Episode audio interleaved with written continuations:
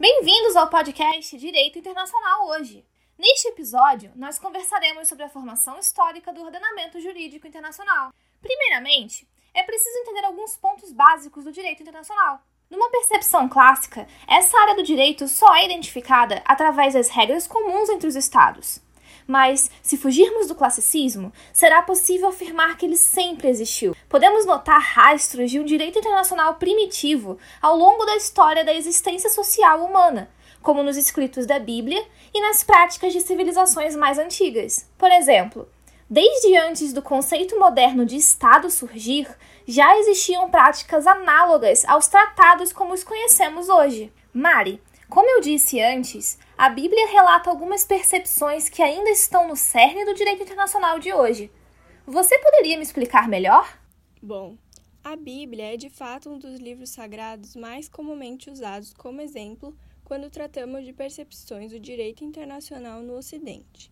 Os seus escritos abordam assuntos extremamente atuais, como os direitos humanos em sua forma primitiva, uma ideia universalista da moral, o pluralismo das nações e sem contar as referências à tolerância, paz e harmonia entre os povos. Mas também podemos citar outras escrituras sagradas com percepções de direito internacional, por mais que pouco se fale deles.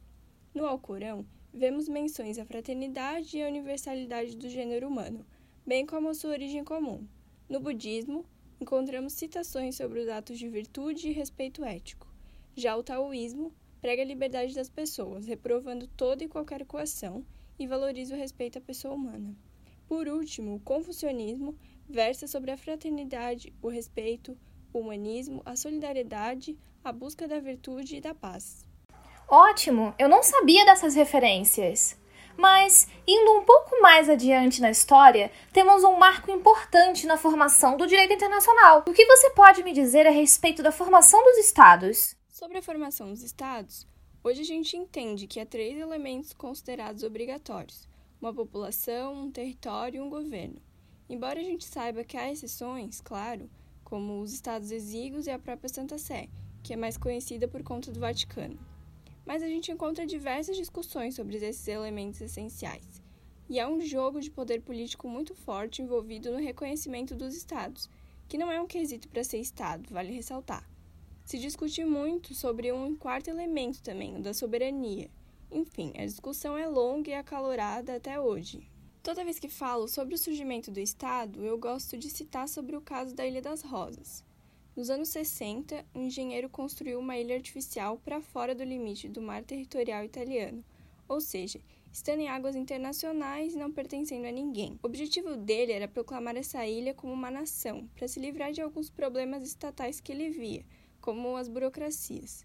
Isso deu início a uma série de especulações envolvendo leis fiscais, turismo sem regulamentação, uso de drogas, jogos de azar e até mesmo a cobertura de submarinos nucleares soviéticos. Em 1968, ocorreu a declaração de independência dessa ilha, mas 55 dias depois, o governo italiano tomou militarmente o lugar. Pouco depois, ela foi destruída com dinamites.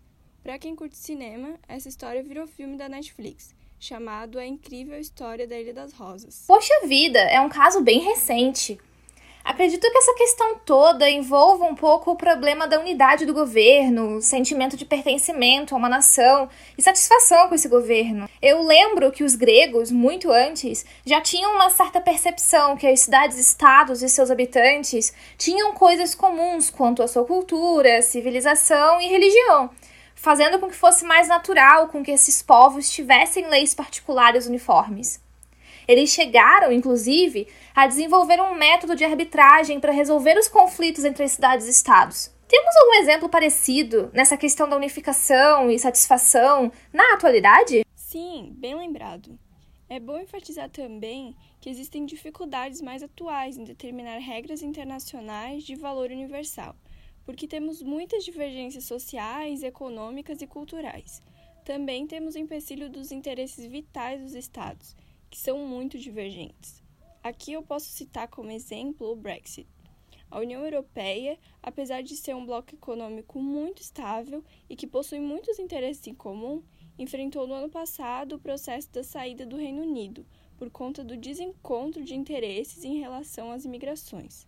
Ou seja, Mesmo havendo essa estabilidade, os interesses vitais entre os envolvidos entraram em choque a tal ponto de originar esse embate que durou mais de dois anos. Perfeita em suas explicações, Mari. Ficou claro, então, que o direito internacional, mesmo que em um tipo embrionário, esteve presente em tempos mais remotos do que imaginávamos. E ele com certeza vem se desenvolvendo ao longo da história até os dias de hoje. Podemos notar, na contemporaneidade, o aprimoramento de alguns pontos-chave citados aqui, como os tratados, a arbitragem e até mesmo os conflitos diplomáticos. Ao longo desse processo de formação, novos interesses surgiram e velhos interesses foram deixados de lado.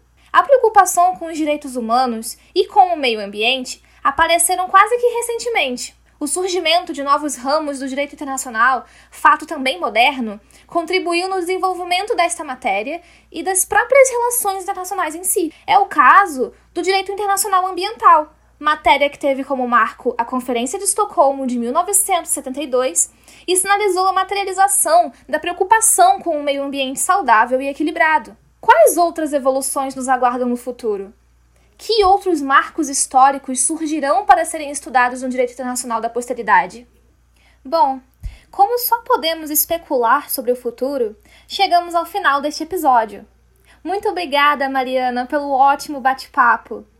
Foram muitas informações importantes para a gente entender melhor sobre a formação histórica do ordenamento jurídico internacional. Até a próxima, pessoal!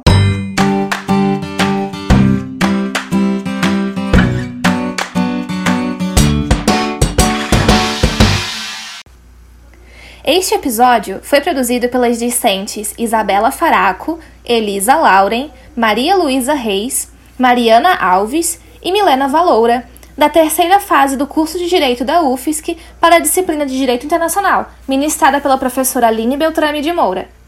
Utilizamos como referências o artigo A História dos Tratados, de Emma Lene Vasquez, o artigo Ética e Direitos Humanos, o legado das grandes tradições, extraído do site Direitos Humanos Net, e o filme A Incrível História da Ilha das Rosas, disponível na Netflix.